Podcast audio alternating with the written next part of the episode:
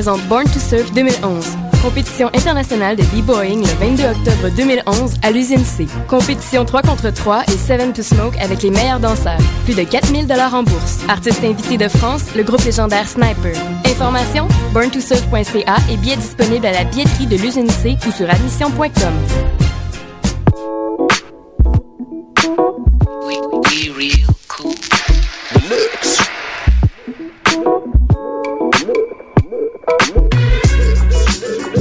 Écoutez Choc FM, l'alternative urbaine.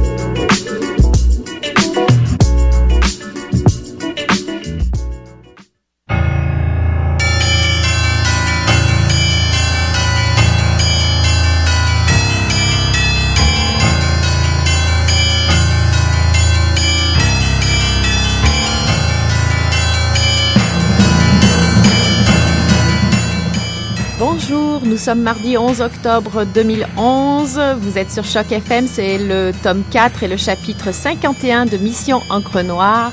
Eric et Hélène avec vous. C'est parti.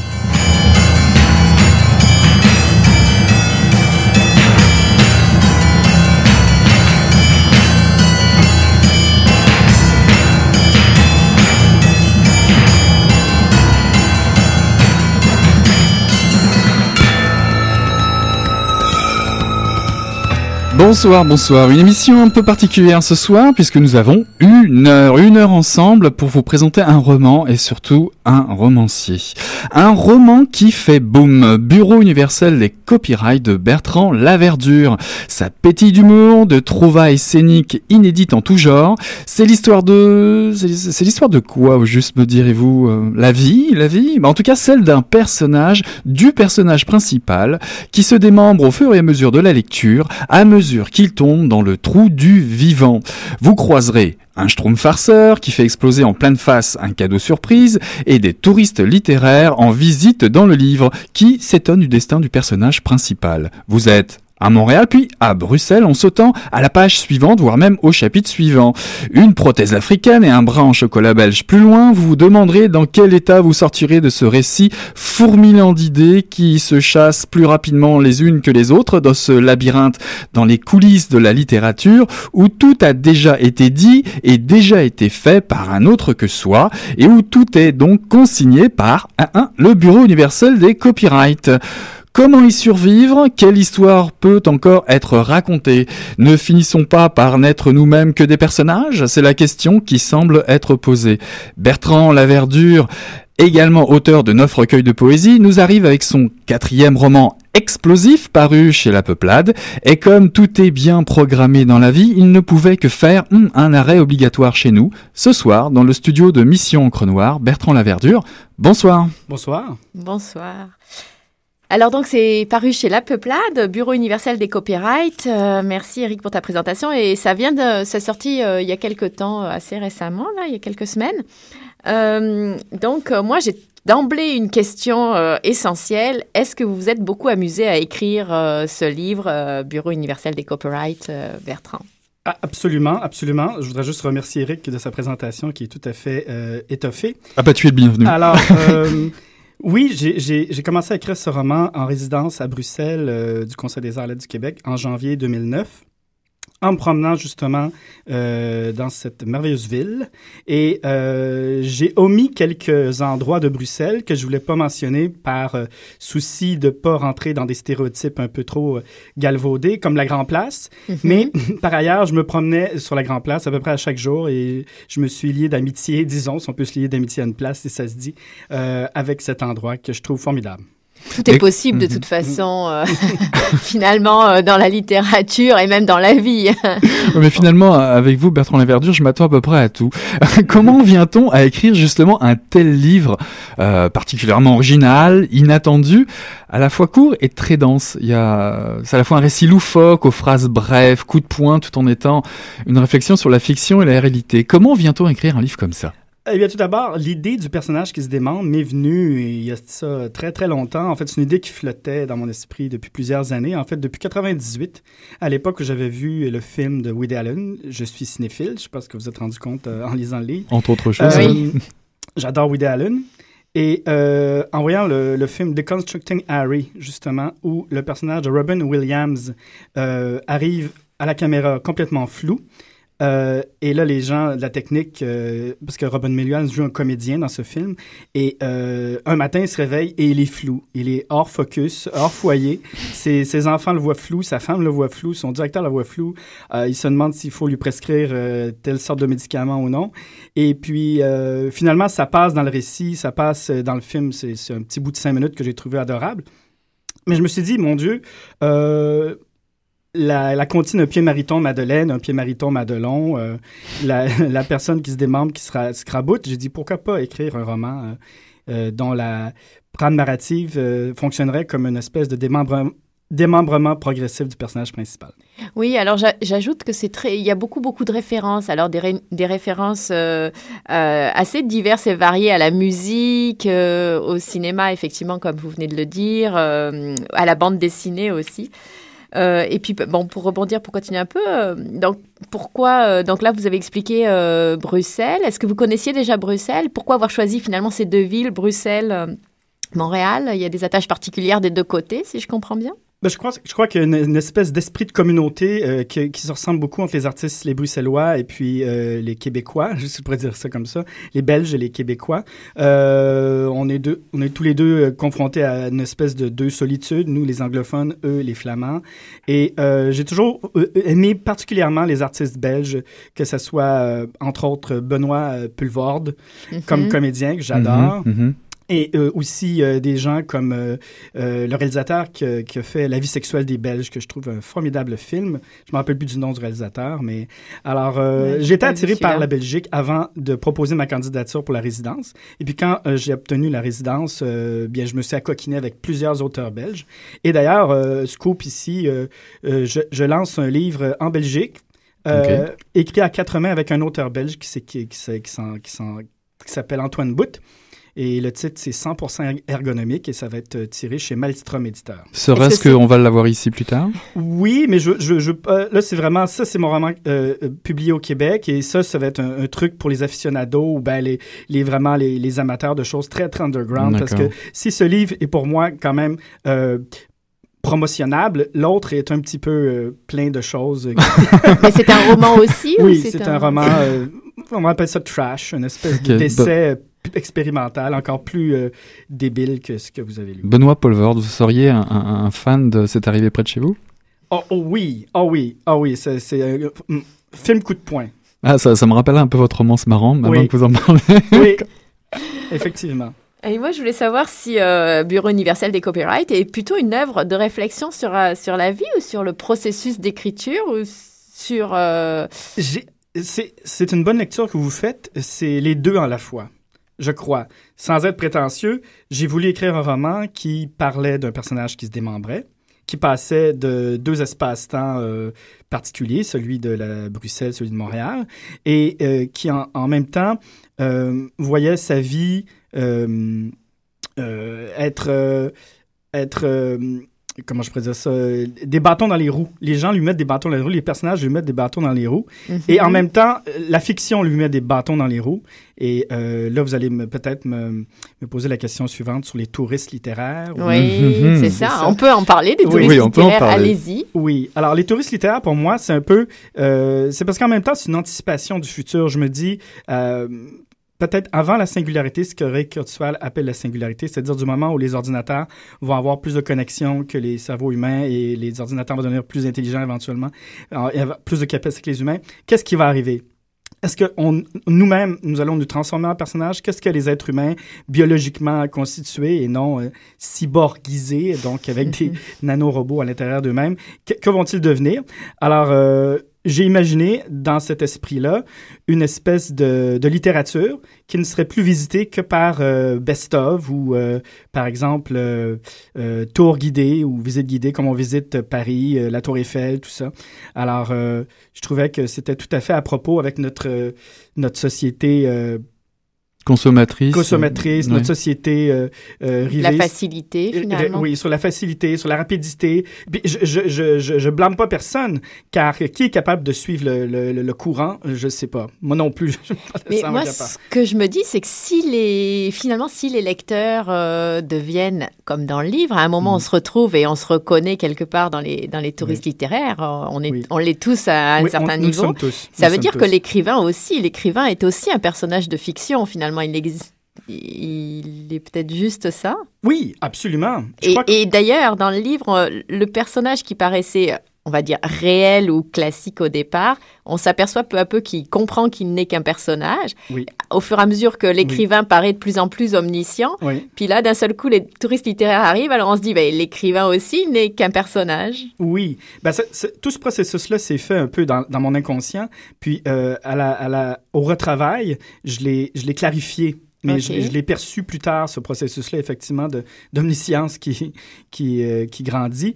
Euh, effectivement, je crois que les gens aujourd'hui qui veulent devenir artistes ou écrivains, euh, on, on sont, le- leur chemin est tellement balisé, euh, le type est tellement balisé, on, on sait tel- tellement quoi faire, comment étudier, quoi, qui rencontrer, que- qu'effectivement, on devient des personnages, ou on- on on- on n'a pas le choix de devenir des personnages parce que euh, on réinvente pas la roue. On, Ouais.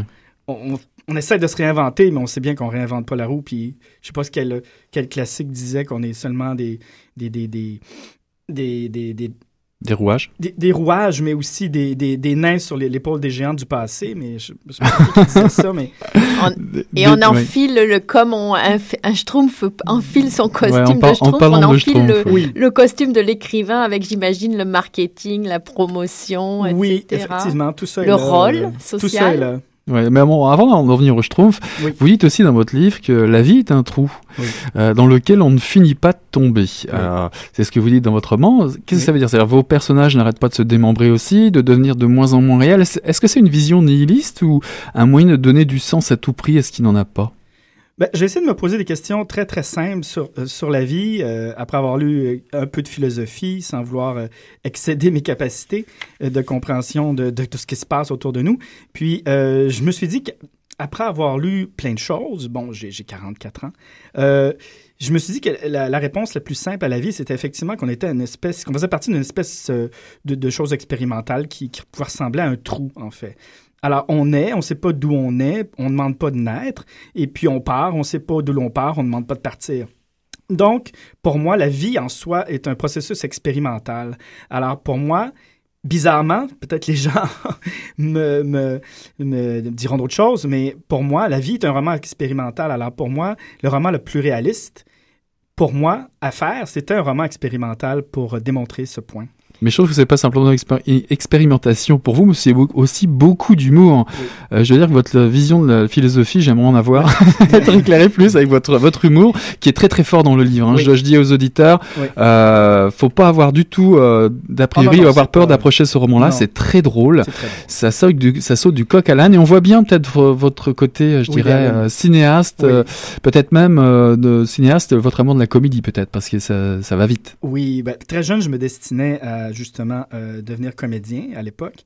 Euh, j'avais été accepté dans les auditions au conservatoire. En tout cas, c'est une longue histoire, mais effectivement, j'avais un, un casting de Benoît Brière quand j'étais jeune. Et euh, effectivement, je crois que la, la scène que j'avais préparée pour le conservatoire, c'était Don Juan, le rôle de Sganarelle dans Molière. Alors, j'étais un Sganarelle. Alors, pour moi, la vie, effectivement, est perçue sous la forme d'une espèce de, de, de, de, de survie de ce personnage-là, de Sganarelle, qui est un peu euh, un sous-fifre, euh, qui, qui est témoin de tout ce qui se passe, un peu euh, victime de, de la réalité, un peu comme le personnage principal. Bah oui, bah Sganarelle, ça, évidemment, ça nous ramène au Schtroumpf, n'est-ce pas? Qu'y a-t-il de plus absurde que l'éruption d'un personnage de BD tel qu'un Schtroumpf dans un roman comme ça? Pas n'importe lequel, hein c'est le Schtroumpf farceur qui s'amuse à, à des farces, à faire des farces qui se ratent à chaque fois, quasiment. Hein. Euh, oui, qui- ou réussi pour ou lui, réussi, mais ouais. assez peu drôle pour l'entourage. Et puis, qu'y a- qu'y a-t-il de plus absurde qu'un personnage qui disparaît au fur et à mesure de la lecture et qui a pour cons- conséquence de laisser apparaître progressivement l'écrivain omniscient? Donc, est-ce que le message serait du style les personnages passent, les écrits restent Euh, pour en venir au Schtroumpf, j'étais un amateur de Schtroumpf, de Peyo. J'ai beaucoup lu Peyo quand j'étais jeune et j'ai collectionné les petites figurines. Ah oui? Et Mhm. euh, j'ai jamais, j'ai jamais trouvé drôle, justement, les lazis du Schtroumpf-Farceur. Puis je comprenais pas, j'ai jamais trop compris. Puis euh, en vieillissant, bon, quand je me suis rendu compte du pouvoir de l'humour, entre autres au Québec, puis du juste pour rire, et, et je me suis rendu compte que par l'humour, les gens pouvaient effectivement passer des, des vérités euh, cruelles ou choquantes euh, sous le couvert de, de, l'humour, dire ben non, c'est une joke, ben non, on pense y pas. Il y avait un processus cruel là-dedans, choquant, agaçant, irritant, que, que, je, que je me suis. que j'ai pris un flagrant plaisir à dénoncer à travers un personnage comme euh, le Schtroumpf. Et euh, oui, j'ai perdu le fil, je crois que... Non, non, mais euh, oui, les personnages passent, les écrits restent. Oui, les personnages passent, les écrits restent. Une autre chose avant de, de parler de ça, c'est que en fait, le personnage principal se retrouve soudainement dans un lieu fictionnel qui est un lieu de représentation. Alors, c'est pour ça qu'il rencontre des personnages de BD. À la fin aussi, il rencontre des personnages de BD en vitrine qui se prostituent, des personnages de BD euh, femmes comme Natasha, Mafalda même. Euh, elles y passent toutes. Ils y passent toutes. Alors, euh, il est dans une espèce de, de no man's land où, où la fiction règne. Et oui, c'est ça.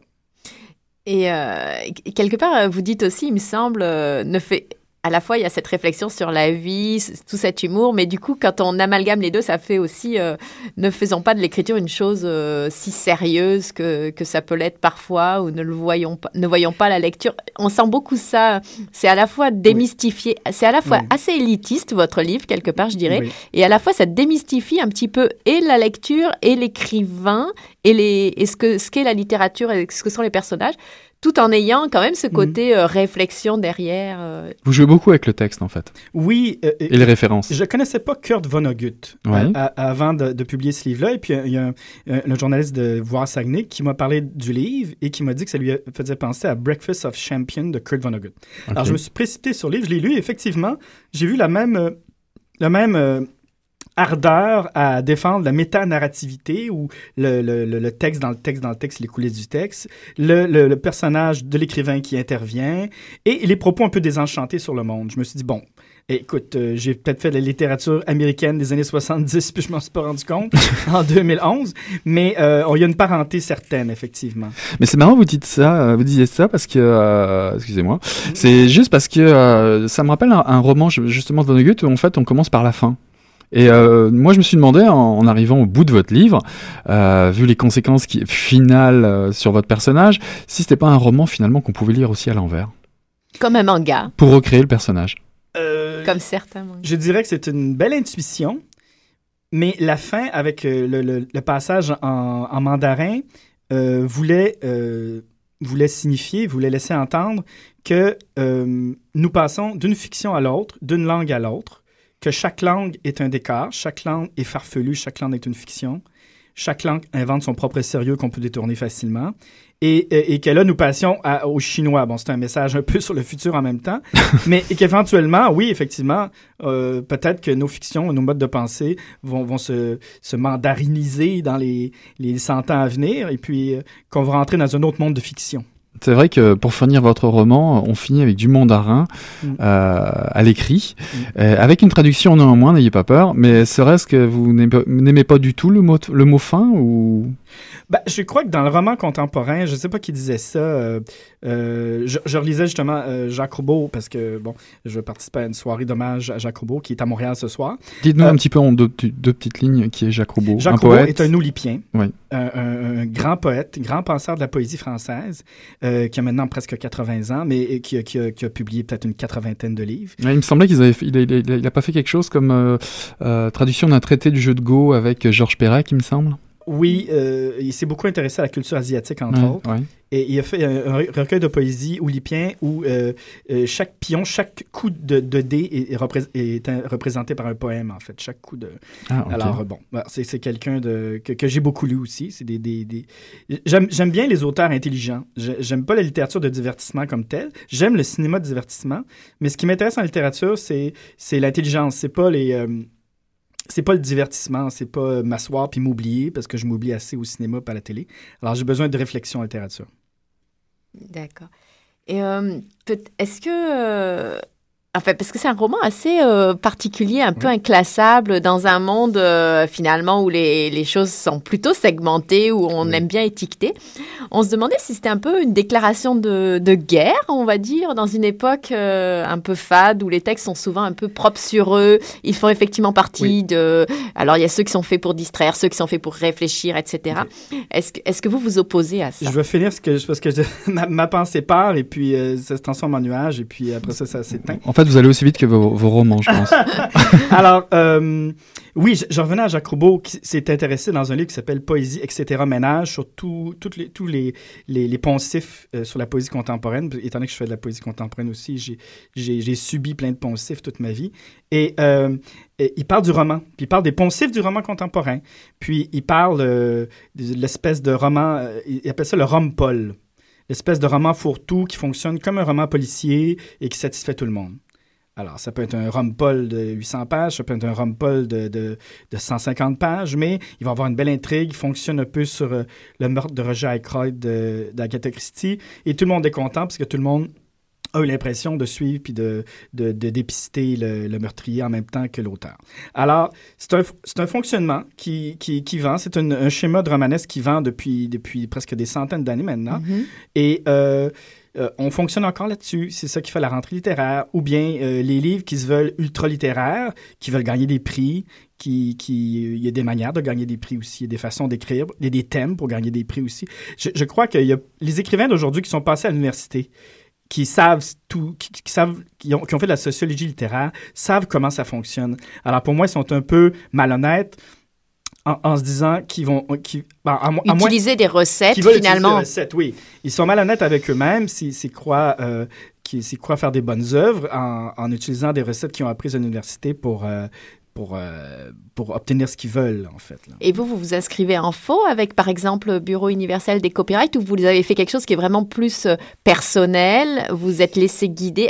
D'abord, qui a le pouvoir? Moi, je me suis demandé ça en lisant votre mhm. livre. Qui c'est qui a le pouvoir? Est-ce que c'est Bertrand Laverdure ou est-ce que c'est son personnage dans l'écriture? Les deux. Je crois que nous l'avons de moins en moins comme individu dans la société. Je crois que personnellement, sans vouloir être pessimiste, peut-être qu'il reste encore 4-5 générations d'humains vraiment biologiques avant que d'autres choses arrivent, je ne sais pas. Et puis que, mais c'est certain que euh, on vit des années de transition, on s'en rend pas compte. On est, on est, je pense, euh, dans ce que ce qu'on a déjà appelé des les années folles entre les deux guerres. Je sais pas, je veux pas être, euh, mais le futur, la technologie avance tellement vite que je, trouve que c'est des, des, des, des, thèmes importants à aborder, que ce soit dans un roman poétique comme le mien, un roman expérimental, ou comme dans un autre roman, peut-être que vous allez l'accueillir, Caroline Georges sous béton, chez Alto, qui écrit des choses qui s'intéressent à la singularité aussi.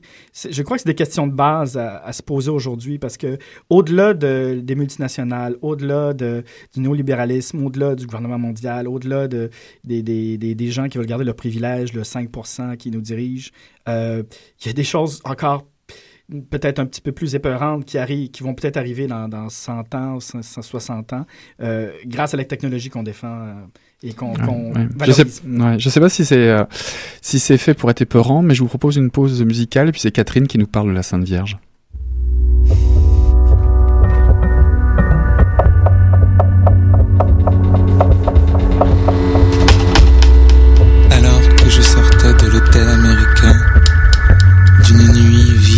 Comme un train. Elle m'est apparue, je l'ai reconnue, brisant la foule d'un pas flottant. La Sainte Vierge, juste devant, juste devant moi, qui me tendait les mains. Belle comme une île grecque, ronde comme une pastèque. La Sainte Vierge, offert un drink à la rotonde.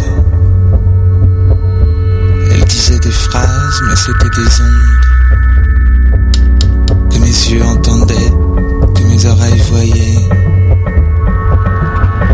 C'était des ondes.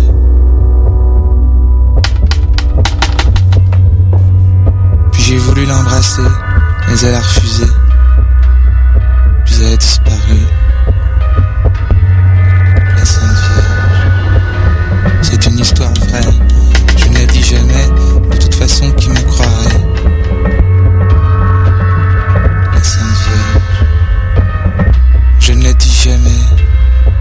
Façon qui me croirait.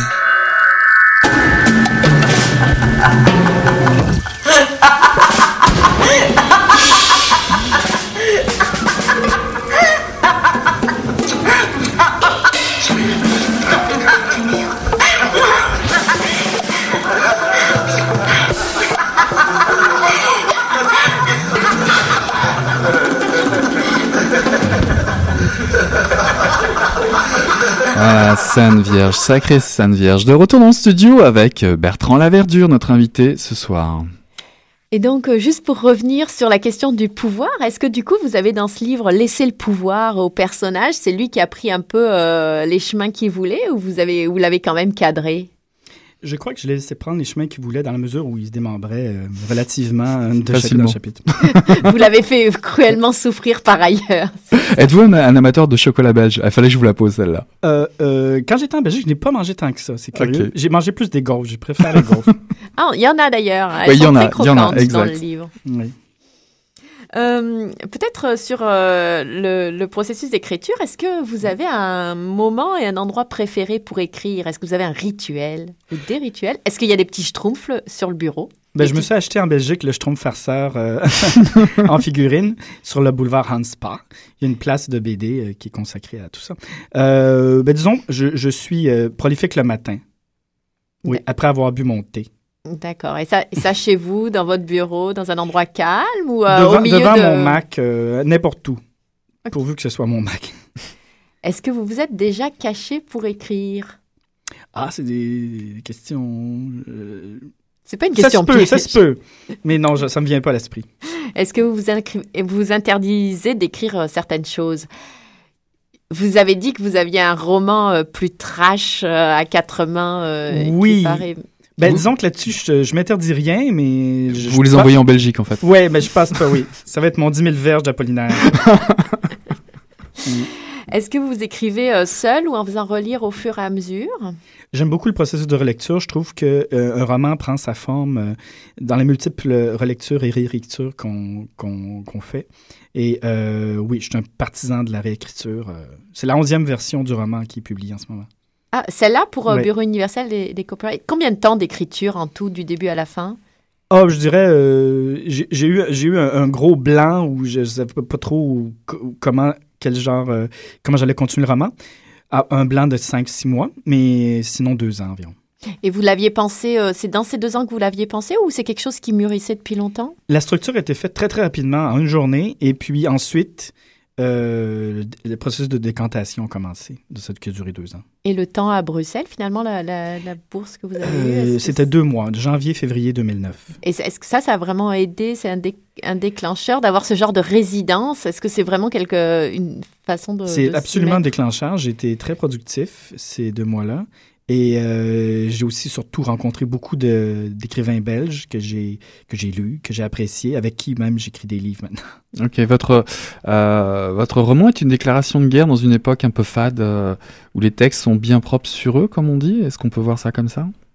Ouais. Euh, je j'ai j'ai pas la prétention de dire que c'est un roman qui déclare la guerre parce que moi-même je, je me dis que peut-être je viens de faire un roman expérimental comme il faut faire un roman expérimental. Alors je me considère faisant partie de la solution et du problème aussi. Ok.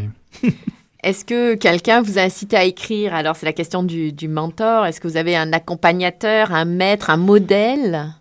Euh, non, mais euh, il y a certaines personnes, certains professeurs d'université qui m'ont accompagné, qui m'ont soutenu ou qui ont défendu des textes, ce qui ont fait que euh, éventuellement, bon, ça m'a poussé à continuer, mais j'ai un petit schtroumpf intérieur qui, qui me pousse à écrire depuis que j'ai 12 ans et puis qui n'arrête pas. Alors, euh, D'accord. Et est-ce que les gens qui, qui, vous ont, qui vous incitent un peu plus ou qui vous accompagnent, est-ce que le- sont les mêmes euh, pour les romans que pour les poèmes ou euh, c'est deux mondes totalement différents? Dans votre écriture, est-ce que la poésie et le roman, même si ce roman-là est assez poétique par moment, hein, je- Mhm. on doit le dire, en plus d'être philosophique et d'être très- plein d'humour, il est aussi poétique?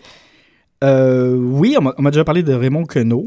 On m'a déjà parlé des Fleurs bleues que j'ai pas lu. Ah le oui. personnage euh, dort, euh, elle se réveille un peu partout. C'est euh.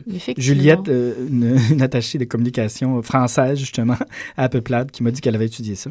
Donc, elle était Ah ouais, pas surprise aussi. par mon roman, Ça doit être. Les Fleurs bleues. Bah, Alors, finalement, euh, vous, vous bouclez la boucle, hein, parce que Raymond, Raymond Queneau, euh, c'est c'est lui qui a coopté, il me semble, Jacques Roubaud pour, pour l'Olipo. euh, donc finalement, dans vos références, euh, tout se tient. Exactement. Tout se tient. Exactement. Est-ce que à qui vous pensez quand vous écrivez? Est-ce que vous pensez aux lecteurs, aux amis? Est-ce que vous pensez euh, aux ventes à venir? Ou c'est juste le plaisir d'écrire, une ventes, nécessité? euh, je, je pense à un lecteur éventuel et moi, ensuite, je m'imagine comme lecteur éventuel et j'essaie d'être satisfait de ce que je relis. C'est ça, en fait. Ouais. Pourquoi avoir choisi la peuplade? Euh, la peuplade, parce que c'est l'endroit idéal pour publier des romans expérimentaux au Québec. En tout cas, euh, ils les défendent très bien. Ils les traitent comme des romans euh, euh, à, à égalité d'intérêt des autres romans. Et c'est pour ça que je fais une tournée de promotion en ce moment. on, en a très, on en est très Mm. content. Si vous aviez quelque chose à dire à un lecteur, quelqu'un qui, va s'attaquer ou qui est en train de lire, euh, qui va s'attaquer au Bureau universel des copyrights, qu'est-ce que ce serait? Ah, ben, je dirais euh, ben, prendre son temps, euh, savourer les chapitres, lire un chapitre par-ci, par-là, ou bien le lire en 1h30 et ensuite le relire deux semaines plus tard. Et, de Ah. voir, et voir des schtroumpfs partout dans Et- le métro. Et, et voir des schtroumpfs euh, éventuellement. Pourquoi ce- ces deux lectures Vous conseilleriez une lecture euh, Bah- immédiate, une expérience immédiate et puis une expérience avec du recul? Moi, je préfère la lecture rapide et y revenir. C'est comme ça que j'aborde les livres. Euh, c'est comme ça que j'ai abordé la relecture de mon livre quand il a été publié, parce que je relis mes livres ensuite pour savoir, pour inventer un, un- une espèce de lecteur intérieur qui, qui, qui serait différent de moi, objectif, qui, me dirait ce que les gens en, en penseraient. Et euh, ben, il y a certaines personnes qui lisent moins vite. Alors, euh, ceux-là, je, je dirais de lire ça comme de la poésie, en fait. Donc, lire un chapitre à la fois. Il y a 23 chapitres, c'est assez court. Alors, euh, on peut prendre deux semaines pour lire ça tranquillement. Et on voit bien dans votre roman, vous êtes un lecteur euh, multigenre, on va dire, mais notamment, bah, évidemment, l'univers de la BD Oui. qui semble beaucoup vous inspirer. Et, et à la fin du livre, on voit beaucoup, beaucoup de références, euh, bah, beaucoup de, de personnages féminins, euh, notamment, vous en parliez tout à l'heure, mais Mm. aussi de manga. Est-ce une référence importante pour vous? Non, je suis pas la génération manga. Je suis fasciné par la génération manga, mais euh, non, moi je n'ai jamais lu. J'ai fait des recherches comme euh, comme tout bon romancier pratique qui veut évoquer les mangas. Euh, je suis allé tout bonnement à la Bibliothèque nationale. J'ai écumé des mangas. J'ai trouvé ceux avec les, les filles les plus affriolantes, puis j'ai les. Mais euh, ça se résume à ça. Mais je, comprends l'intérêt des, mangas aujourd'hui pour la nouvelle génération et bon, c'est ça en fait. Est-ce que vous avez déjà, je reviens à mon, questionnaire euh, par rapport au lecteur, le rapport au lecteur, est-ce que vous avez déjà croisé des... Puisque vous avez fait déjà, c'est le quatrième roman, vous avez aussi fait de la poésie, est-ce que vous avez déjà croisé des inconnus en train de lire vos livres? En train de lire mon livre. Non, des, inconnus qui ont lu mes livres, qui sont venus voir au Salon du Livre ou euh, à d'autres moments, mais non. Alors, ça, ça...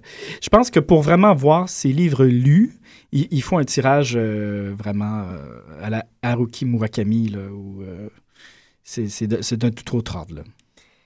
Combien de temps pouvez-vous passer sans écrire? Est-ce que c'est une nécessité quotidienne, hebdomadaire, ou vous passez des mois entre les Ben, je, je- je pioche sur plusieurs projets très différents les uns des autres, aussi bien de la poésie que là, je suis en train de travailler sur une correspondance avec un autre auteur. Alors, euh, l'important, c'est que j'ai de la matière sur quoi travailler, la matière écrite.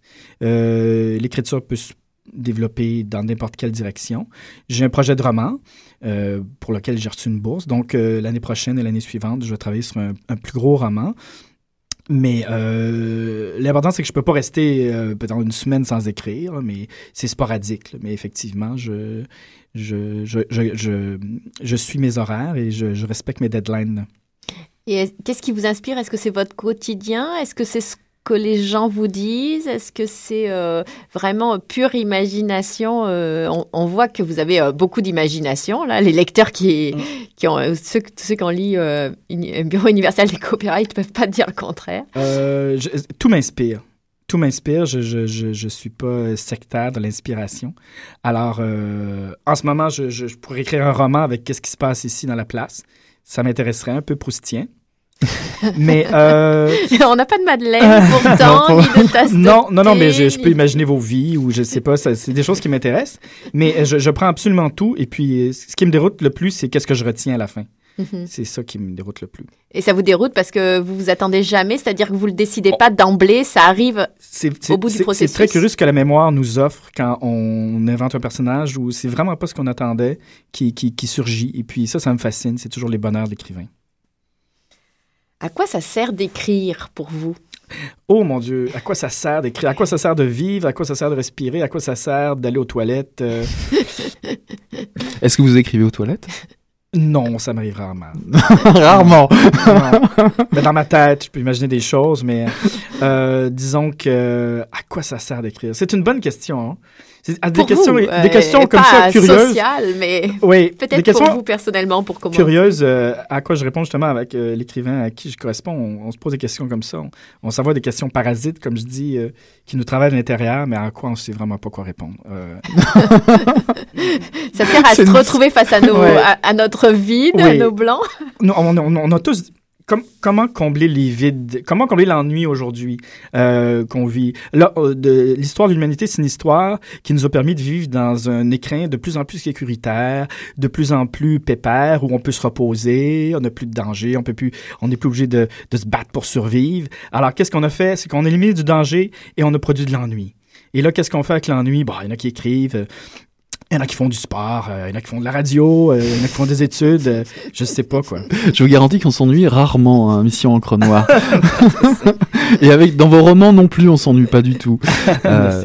Moi, je, donc, euh, je reviens sur vos projets en cours. Alors, Mhm. si j'ai bien compris, un roman en, en cours de publication. euh, euh, Il est en train de se faire imprimer en Belgique, là. Alors, en cours Mhm. d'impression en Belgique, euh, Mhm. j'imagine que vous n'allez pas chez, chez l'imprimeur surveiller euh, les reliures. Non, mais ça, va- ça va rester underground, ça va rester pour euh, ceux qui veulent. euh, D'accord.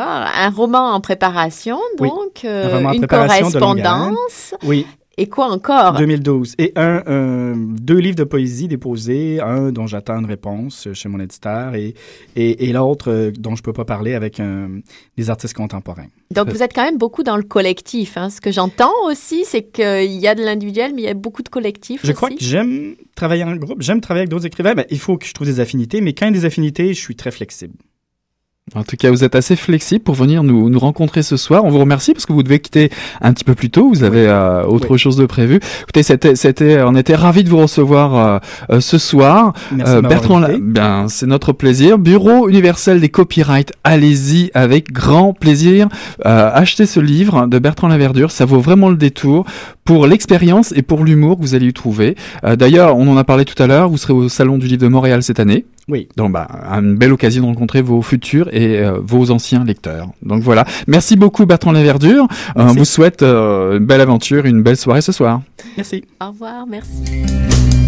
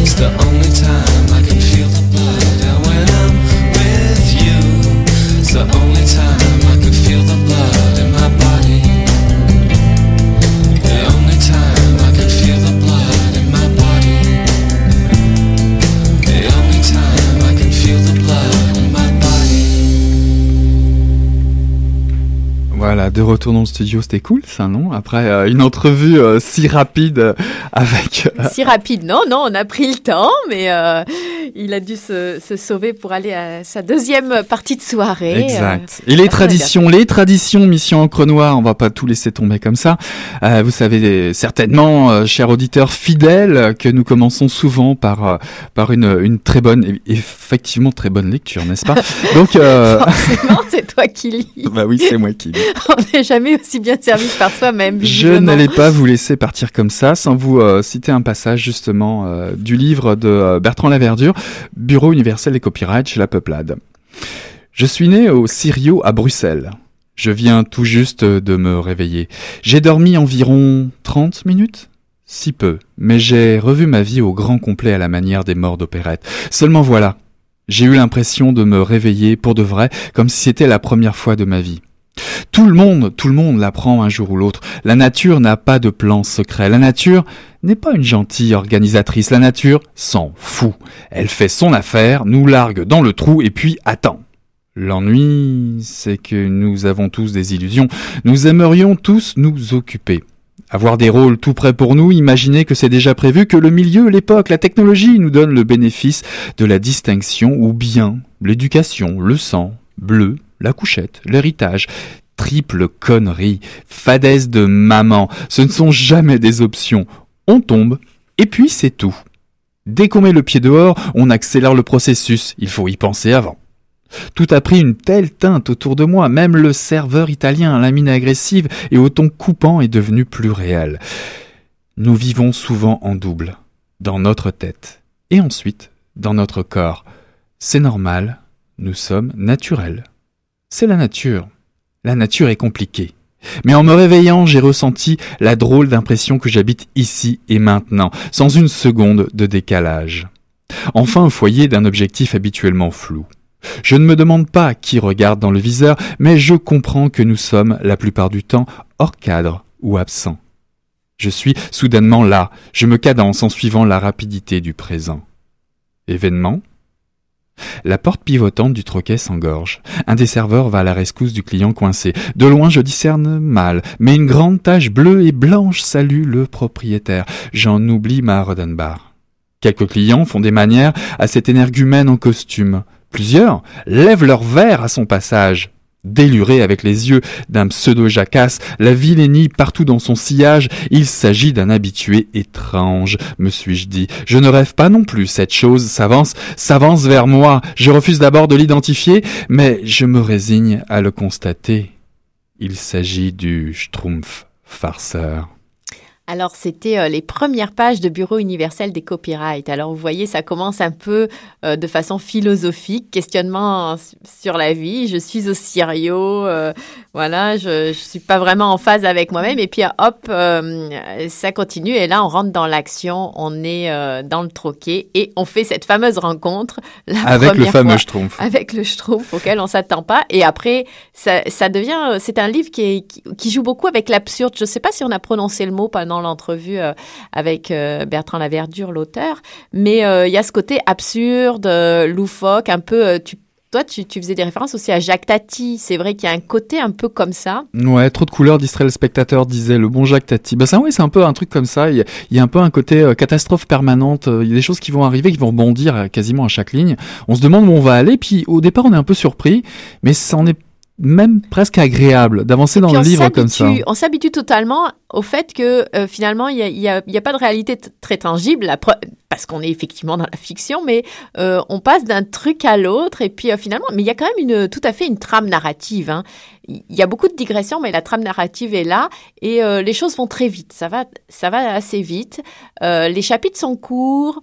Il y a des petites trouvailles. C'est une ou deux pages, les chapitres, trois parfois, mais, mais c'est, assez drôle. D'ailleurs, c'est marrant parce qu'il citait tout à l'heure Le Prisonnier, la fameuse série des années, il me semble bien 70, où il y a un, côté comme ça, il y a, des, un récit, une intrigue, puis le personnage traverse des, des, des, trucs complètement hallucinants. On, on comprend pas trop pourquoi il y a un numéro, il y a des, des, le désert, des étranges baraques un peu partout, et puis des, extraterrestres évidemment. Donc on arrive à croire des histoires comme ça.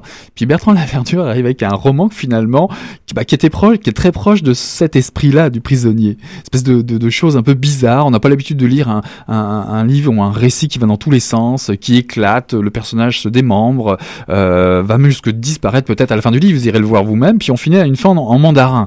Donc avec des schtroumpfs un peu parsemés un peu partout, qui enlèvent même leur costume à un moment donné. Donc c'est ce genre de livre euh, surprenant mais original et qui montre aussi dans cette époque actuelle euh, que euh, ça fait du bien de lire des gens qui font de l'expérimentation et montrent que l'écriture c'est autre chose que euh, du pré-consommé c'est aussi avoir Oui. le courage de faire des petites expériences C'est à la fois exigeant, mais ça peut être, comme il le disait, j'ai bien aimé qu'il dise ça, finalement, on peut papillonner aussi dans ce livre. Même s'il y a une trame narrative, euh, on pourrait prendre quasiment euh, au hasard euh, et s'éclater euh, et beaucoup rigoler euh, avec, euh, moi je sais pas, euh, le, le, le, le moment où il trouve sa chez un chocolatier sa prothèse en chocolat de, de bras là. Enfin c'est c'est complètement hallucinant. Le type ne, ne peut répondre aux ordres le chocolatier que au ok alors il faut qu'il lui dise ok. Alors à un moment il, le personnage se met à essayer de dire euh, 15 ok d'affilée pour voir si euh, après il essaye d'écrire sur un panneau ok. Enfin c'est- tout est comme ça complètement absurde. Et donc on pourrait le prendre comme euh, finalement des petits sketchs presque des petites sketchs d'humour, ou alors de la poésie, ou alors au fond une vraie réflexion euh, sur l'écriture et l'existence, l'identité aussi. Qu'est-ce qui fait notre identité hein? Oui, parce qu'en fait, il vient, il vient souvent nous, euh, nous rattraper dans, dans le texte, hein, avec euh, deux, trois réflexions. Euh, on voit que le personnage, le, le- le romancier, qui est quelqu'un de, de, de, de profond, qui veut quand même faire pas- passer deux, trois petites idées.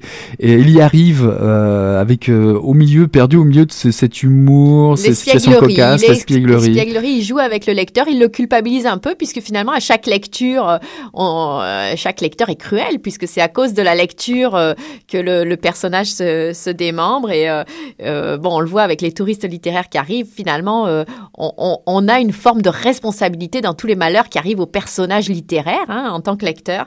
Donc, euh, l'écrivain se dégage un peu de sa responsabilité, puis regardez, euh, c'est vous qui lisez, c'est vous qui faites. C'est vous ce qui ouvrez le, le livre et ça fait boum. hein, Comme je le disais, c'est tout à fait ce, ce genre de roman. Bureau universel des copyrights, Bertrand Laverdure.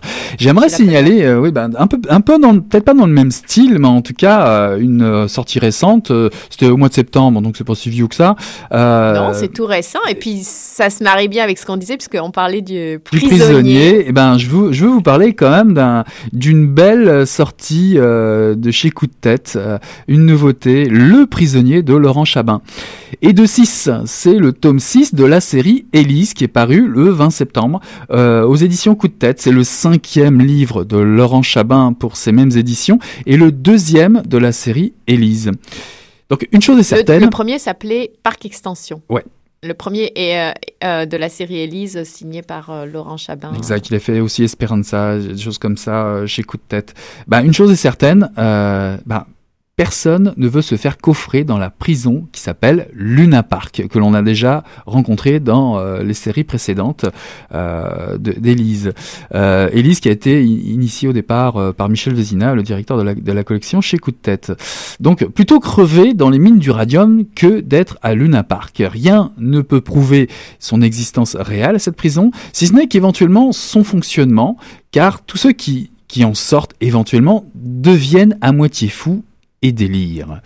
Donc il y a une réputation macabre de l'endroit qui fascine alors un risque tout, un casse-cou érotomane avéré, vicieux, patenté, mais qui est quand même un, cadre supérieur représentant l'élite de l'école du néolibéralisme. On reconnaît bien Chabin là-dedans. Oui, et la série Élise. euh, Ouais, et c'est ça. Tête, ouais. hein. Mais il en veut. Ce, ce fameux cadre veut en avoir le cœur net et s'expose justement corps et âme, voire le cœur, à l'horrible tentation de mordre dans le fruit défendu et de découvrir la clé de cette énigme. Il en paiera douloureusement la facture, car forcer les portes de Luna Park n'offre aucune possibilité de retour. L'enfer est à ce prix. Mhm.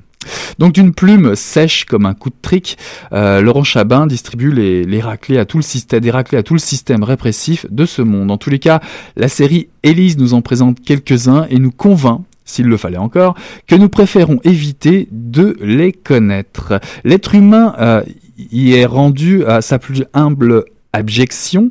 Euh, il est soumis à, n'être plus qu'un prisonnier lambda qui, peut à peine vendre son cul, faut le dire direct. Hein. C'est un simple rouage de l'organisation sans âme d'un système carcéral hyper sophistiqué où l'humain plonge dans sa partie la plus noire. Aucun héros ne vient sauver l'humanité emmurée dans Luna Park, je vous préviens. Bien au contraire, les hommes dos au mur encouragent encore l'expression ultime du libéralisme, car décrié avec brio une fois de plus dans ce roman, Laurent Chabin vous dit la loi du plus fort règne. C'est Laurent Chabin, le prisonnier paru chez Coup de tête euh, tout récemment.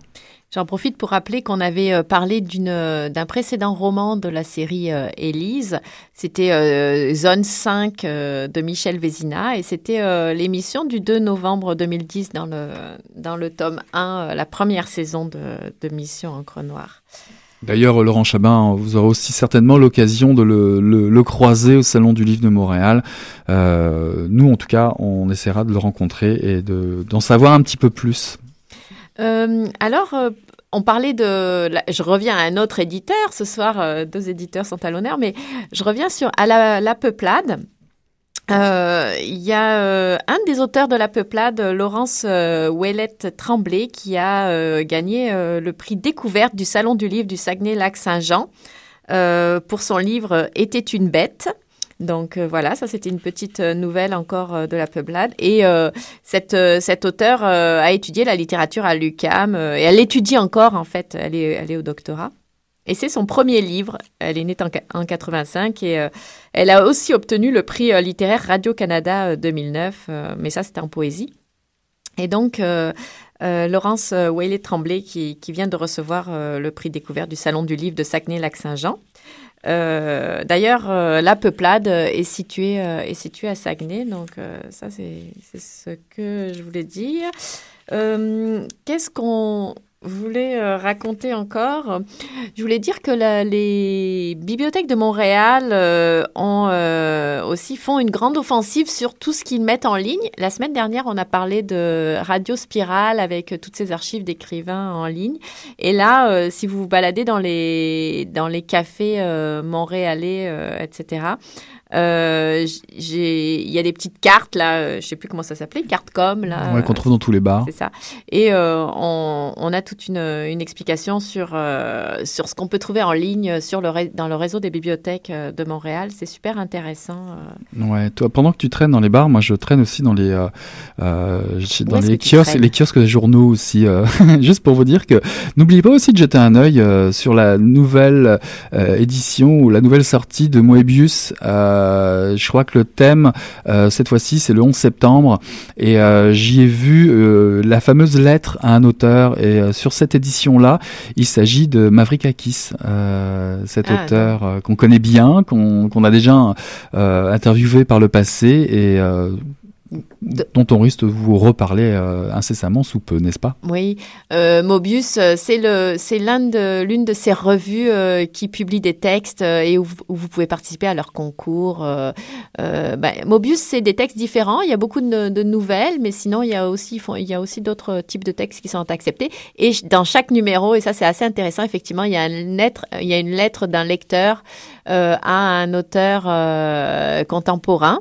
Et vous-même, vous pouvez envoyer une lettre et vous serez peut-être sélectionné euh, pour parler à l'un de vos auteurs euh, ou parler de l'un de vos auteurs finalement. Ouais, en tout cas, si euh, le 11 septembre vous intéresse, et de voir des, textes d'ailleurs d'auteurs, je crois qu'il y a Simon Desrochers, il me semble, qui, qui, qui publie un texte. Il y a des auteurs connus, d'autres moins connus, d'autres des premiers textes. Donc c'est assez intéressant pour, pour approcher l'univers des nouvelles ici au Québec. Et par ailleurs, autre nouvelle d'une autre maison d'édition, ce sont la maison Héliotrope qui publie euh, tout, tout est dans tout, hein, comme bah on disait, euh, euh, Catherine C'est ça, Catherine Donc, fait, la maison d'édition Héliotrope fête ses cinq ans cette année. Et d'ailleurs, il y a une petite fête, je ne sais pas si c'est public ou pas, mais en tout cas, c'est lundi 17 au restaurant du Parc La Fontaine. Et Catherine Mavrekakis et un certain nombre d'auteurs seront là. euh, Carole David, Patrice Lessard euh, et Jean-Pierre Routy. Euh, pour donc c'est les, les auteurs de la rentrée de la rentrée de 2011 pour les cinq ans d'Héliotrope. Donc on voit qu'il y a quand même une vitalité assez intéressante entre qui des, des maisons d'édition, des petites maisons d'édition. ben là on a parlé ce soir de La Peuplade, Coup de tête, Héliotrope qui publient tous des auteurs et qui ont chacun chacune de ces maisons d'édition a ses particularités. Euh, tout, comme, tout comme les librairies, parce qu'il me semble, on peut aussi parler de la librairie Olivieri où tu es allé la semaine dernière pour, euh, pour aller voir cette. cette bah, Olivieri, c'est une institution dans les librairies montréalaises. C'est pour donner un petit coup de pouce aussi, si vous passez devant. N'hésitez pas à rentrer. Puis c'est lié aussi à Radio Spirale. Finalement, on peut retrouver justement cette conférence sur la biographie de Gaston Miron. Oui, c'était Pierre Neveu, qui, mhm. donc parlait de, de son, son travail et de la biographie qui venait de, publier à propos du poète Gaston Miron. Et il y avait euh, donc des lectures euh, et tout un des lectures de Gaston Miron, des lectures d'un chapitre de la de la biographie et puis euh, il a expliqué un peu un débat euh, oui, il y a un débat autour et puis euh, de, ce travail. C'était très intéressant. Et effectivement, ce sont des, c'est un moment de finalement qu'on retrouve euh, sur Radio Spirale aussi en archive. Donc, Tout ça pour vous dire qu'il faut rester à l'écoute et l'œil averti sur non seulement radiospirale.org sur le net, mais évidemment notre page Facebook de Mission Encre Noire. Oui, oui, si, si, si, si, de, plus en plus d'aficionados, de, d'auditeurs. C'est vrai, qu'ils viennent nous rejoindre et à bah, partager des, des des petits bouts d'histoire ou euh, réécouter les émissions euh, en ligne sur la page, la page pardon, de, Choc FM, mais également euh, le lien peut se retrouver à partir de la, de la page Facebook Mission Encre Noire. N'hésitez pas à venir nous rejoindre en tout cas. Et la semaine prochaine, nous aurons encore une entrevue. L'émission sera seulement d'une demi-heure. Donc, on se retrouve de 18h30 à 19h. Et euh, là encore, une surprise, mais on vous assure que c'est pas la surprise euh, du Schtroumpf farceur, c'est pas un colis qui explose cette fois-ci, mais euh, on aura euh, une invitée la semaine prochaine, encore à Mission Encre Noire, pour le chapitre 52. Qui vous poussera à aller traîner un petit peu plus vers les kiosques à journaux, sans doute, ou les bars, je sais pas. On va. N'en dit pas trop, n'en dit pas on trop. On n'en dit pas trop. en tout cas, c'était une belle émission avec Bertrand Laverdure ce soir, Bureau universel des copyrights. Du genre de livre qu'on ne rencontre pas tous les jours. Exact, aux éditions La Peuplade. On se dit à la semaine prochaine, Hélène. Salut, Eric. Et je vous souhaite une belle lecture de cette semaine. Bye bye. Bye.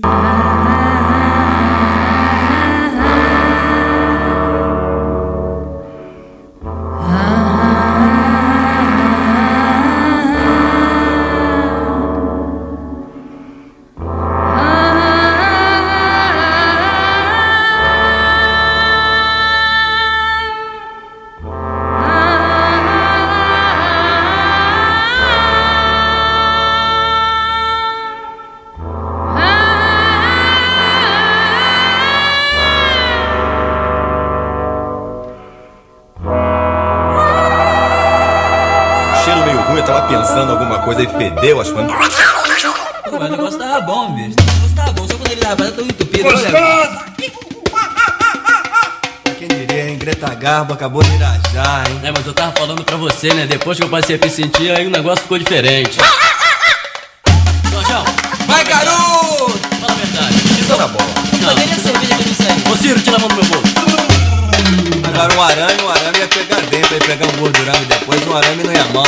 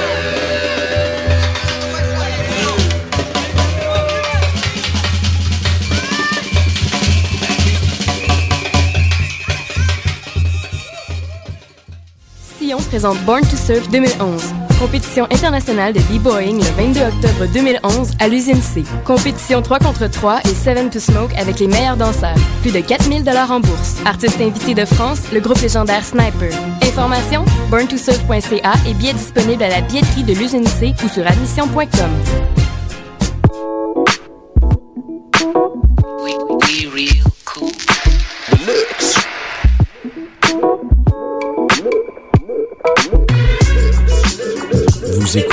Choc FM, l'alternative urbaine.